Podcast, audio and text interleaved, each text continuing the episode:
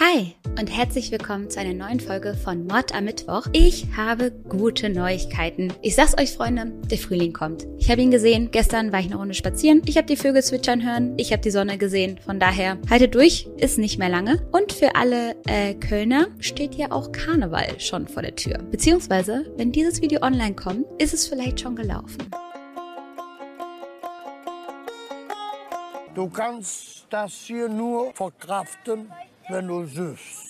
Keine Ahnung. Ihr könnt trotzdem mal in die Kommentare schreiben, ob ihr mitgefeiert habt oder ob ihr sagt, das ist euch noch zu heikel wegen Omikron und Co. Ich bin sehr gespannt und bin auch gespannt darauf, darüber? Naja, ich bin gespannt, euch dieses Video zu erzählen, von diesem Fall zu erzählen. Ja, Worte und ich, das funktioniert heute nicht so richtig gut. Ich hoffe mal, dass es innerhalb des Videos besser wird. Oh, aber zunächst, für alle, die neu sind, ich bin Lucia, schön, dass ihr hier seid. Und wenn ihr wollt, könnt ihr mir ein Abo oder ein Like dalassen, da würde ich mich freuen. Für uns geht es jetzt nach Kopenhagen.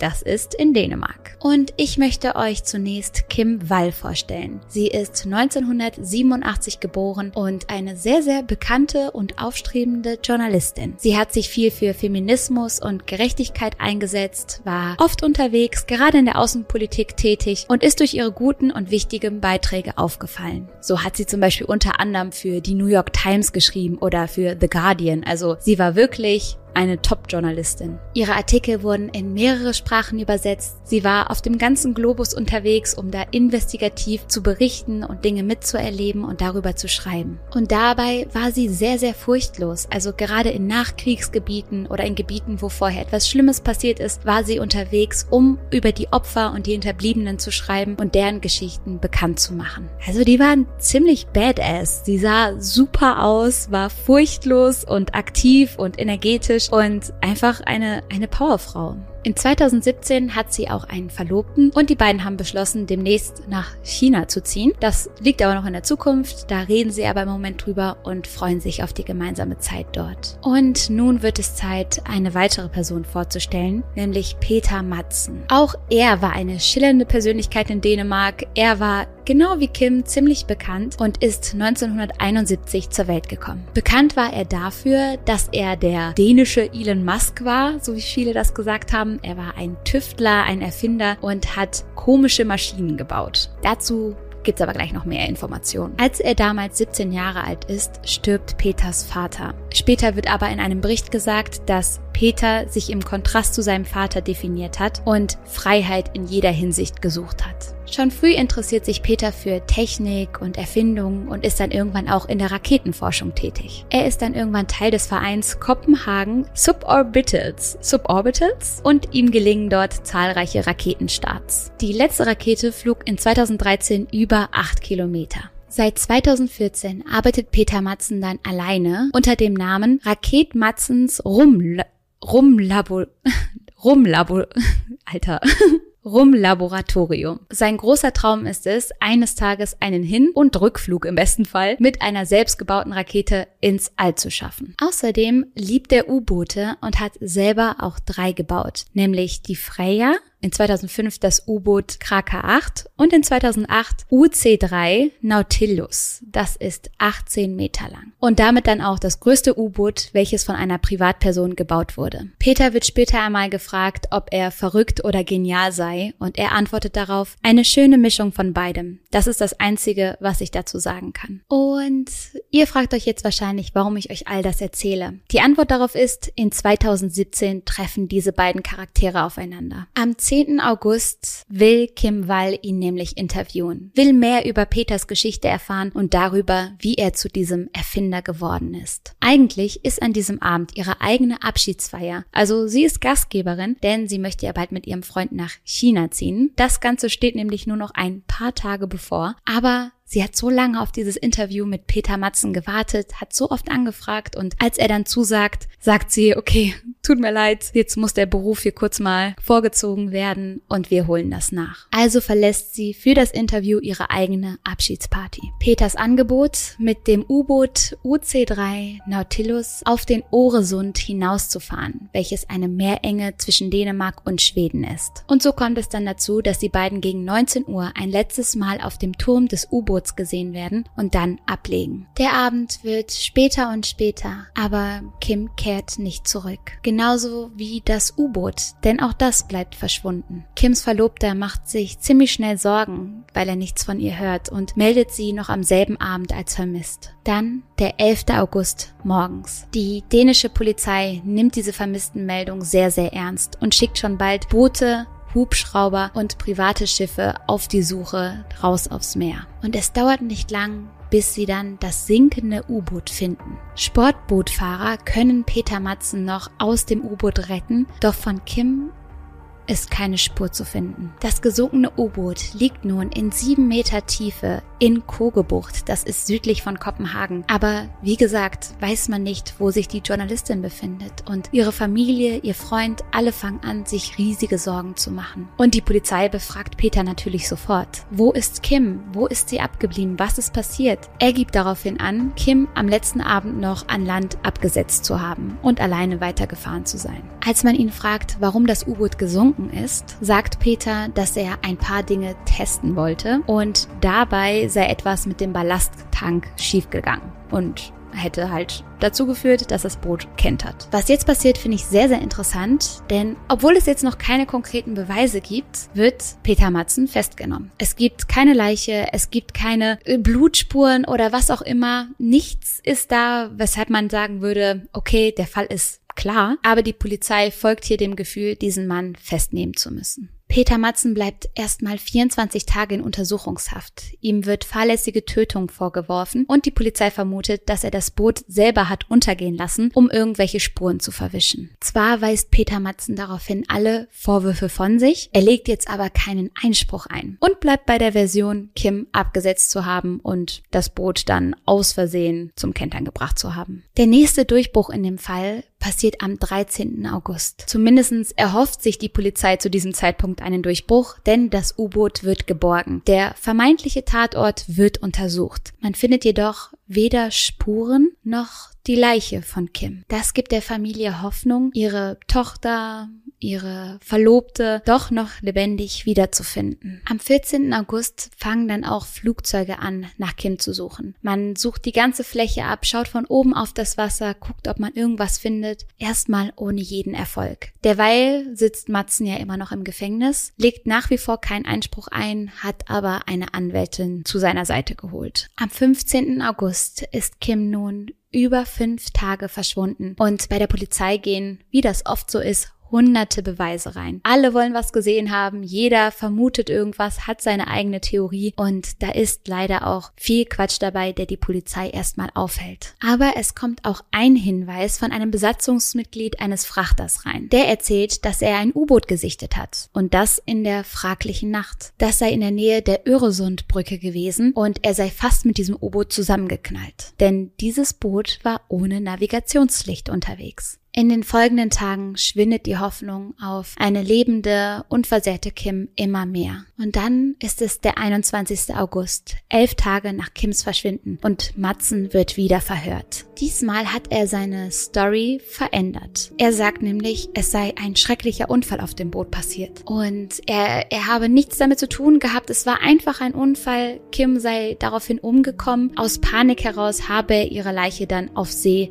bestattet und in der Kogebucht über Bord geworfen. Also versuchen sowohl die dänische als auch schwedische Seefahrbehörde nun diese Route abzufahren, in der Hoffnung, endlich Hinweise zu finden. Und noch am selben Tag wird ein weiblicher Torso gefunden. Ein Radfahrer hat diese Sichtung gemacht und kontaktiert sofort die Polizei. Die Leiche wird dann von Polizeitauchern geborgen. Sie muss schon länger im Wasser gelegen haben und es fehlen ihr Kopf, Arme und Beine. Kurz darauf kann bestätigt werden, dass es sich bei diesem Körperteil muss man ja sagen, um Kim Wall handelt. Außerdem konnten Kriminaltechniker Kims Blut im U-Boot ausfindig machen. Zudem bemerkt man, dass diesem Torso Wunden zugefügt wurde. Hier könnte man spekulieren, dass diese Schnitte zugefügt wurden, damit Gase und Luft dem Körper entweicht und er nicht an die Oberfläche schwimmt. Außerdem wird durch die Autopsie klar, dass vor Kims Tod der Torso mit Messern im Genital- und Brustbereich verletzt wurde. Die Todesursache ist jedoch immer noch nicht klar. Etwas, das man aber findet, sind Metallstücke an diesem Torso, wahrscheinlich um ihn am Boden zu halten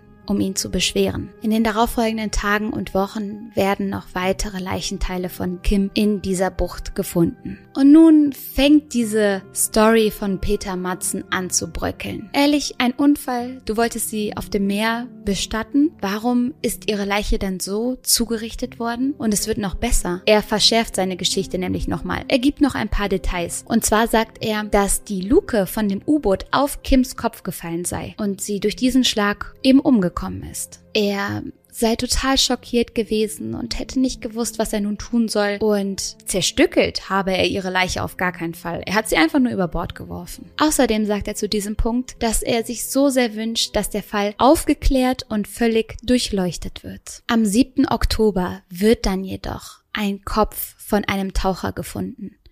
Es ist Kims Kopf. Und ihr habt es euch wahrscheinlich schon gedacht, an diesem Kopf war keine Verletzung zu erkennen. Nichts hat darauf hingewiesen, dass sie wirklich diesen Zusammenstoß mit der Luke gehabt hat. Und damit ist auch die dritte Geschichte von Matzen hinfällig. Außerdem findet man nun Kims Beine und eine Tüte, in der ihre Klamotten und ein Messer sind. Die Polizei fängt nun an, sich diesen Charakter Peter Matzen noch was genauer anzuschauen. Sie durchforsten seine privaten Sachen und finden schon bald eine Festplatte. Auf dieser Festplatte sind Fetischfilme, pornografische Videos, in denen Frauen gefoltert und verletzt werden. Und es sind wirklich, wirklich brutale, schreckliche Videos. Peter sagt daraufhin nur, diese Festplatte? Nicht meine. Klar, ihr habt die natürlich in meiner Werkstatt gefunden, aber ich habe damit nichts zu tun. Und am 2. November verändert er seine Geschichte dann auch noch ein weiteres Mal. Dieses Mal soll Kim an einer Kohlenmonoxidvergiftung gestorben sein. Es habe einfach zu wenig Sauerstoff im U-Boot gegeben. Es sei immer noch ein Unfall gewesen und er habe es gar nicht mitbekommen. Zu dem Zeitpunkt, wo Kim gestorben sein muss, war Peter an einem anderen Ort. Er soll oben im Turm gewesen sein und Kim unten im Boot. All diese Stories helfen Peter Matzen aber nicht, denn er wird im Jahre 2018 wegen Mordes, schwerer sexueller Misshandlung und Leichenschändung angeklagt. Ihm wird vorgeworfen, den Mord gezielt geplant und nach dieser Planung vollzogen zu haben. Er habe sich regelrecht darauf vorbereitet. Man findet eine Säge, Messer, spitze Schraubenzieher, Seile und einige Rohre in seinem U-Boot, für die man da eigentlich keine große Verwendung hat. Es wird vermutet, dass Kim von ihm gefesselt und geschlagen wurde. Die genaue Todesursache konnte nach wie vor nicht geklärt werden, doch vermutet man, dass mehrmals auf sie eingestochen wurde, bevor sie starb.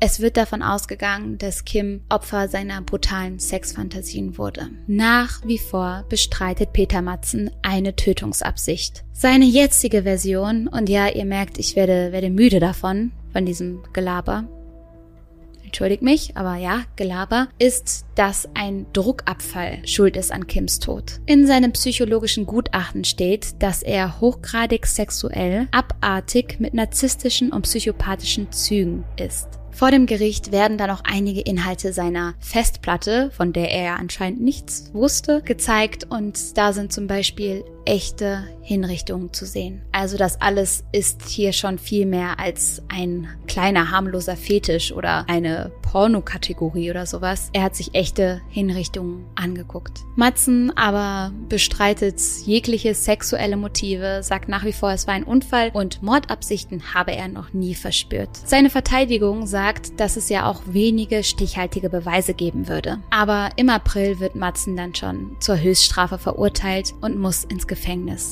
Lebenslänglich. Für die Richter steht es außer Frage, dass Kim brutal hingerichtet und höchstwahrscheinlich auch noch sexuell missbraucht wurde, bevor er sie zerstückelt und ins Wasser geworfen hat. Die lebenslange Haft ist ein sehr ungewöhnliches Urteil in Dänemark. Die wird echt selten ausgesprochen für einen einzelnen Mord. Der Staatsanwalt betont aber, dass es sich bei Matzen um keine normale Person handelt und das Ganze kein normaler Mord sei, soweit man das so sagen kann. Ne? Im September 2018 geht Peter Matzen dann in Berufung. Er sagt, er will nicht lebenslang ins Gefängnis und möchte kein Geld an die Hinterbliebenen zahlen. Außerdem fordere er eine Verkürzung der Haftstrafe. Zu diesem Zeitpunkt bestreitet er den Mord aber nicht mehr. Die Staatsanwaltschaft sagt, Peter Matzen ist ein sehr gefährlicher Mensch und wenn wir hier von einer Verkürzung sprechen, dann muss er danach auf jeden Fall in Sicherungsverwahrung gehen. Und wie gefährlich Peter Matzen ist, das zeigt sich in 2020 nochmal. Er sitzt zu diesem Zeitpunkt in einem Gefängnis in Albertslund und versucht zu fliehen. Was heißt versucht? Er schafft es zu fliehen. Das hält zwar nicht lange, die Polizei fasst ihn schon kurz darauf, aber er hat es einfach geschafft, aus dem Gefängnis auszubrechen. Es wird vermutet, dass er wahrscheinlich einen Komplizen dabei gehabt hat. Das ist nicht so ganz klar.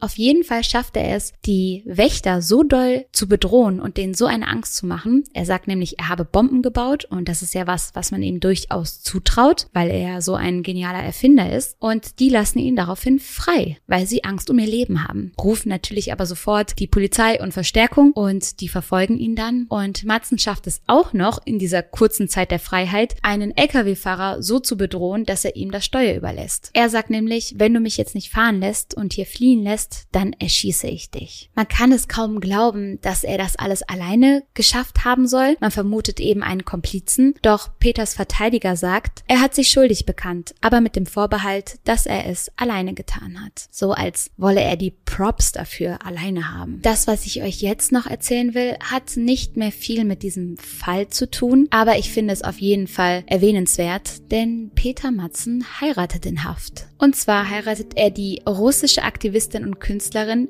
Jenny Kurpen. Sie ist Grafikerin, Journalistin und Fotografin, 39 Jahre alt und stammt aus der Nähe von Moskau, lebt jetzt aber in Finnland. Sie posten dann auf Facebook davon, dass sie jetzt verheiratet sind und sie schreibt dazu, ich habe nicht vor, mich für meine Entscheidung entschuldigen, weil mein Leben niemanden angeht. Außerdem sagt sie, ich liebe und respektiere meinen Mann und bin stolz auf ihn und die 49 Jahre seines persönlichen und beruflichen Lebens, bis auf einen Tag, der eine Tragödie war und für immer bleiben wird. Mein Mann hat ein furchtbares Verbrechen begangen und er wird dafür bestraft. Trotzdem kann ich, die ich ihn wirklich kenne, sagen, dass ich das Glück habe, mit dem wunderschönsten, klügsten, talentiertesten, hingebungsvollsten und empathischsten Mann zusammen zu sein. Sie nennt ihren Mann eines von zwei Opfern eines Verbrechens und schreibt weiter, dass es für Matzen eine Strafe sei, am Leben geblieben zu sein.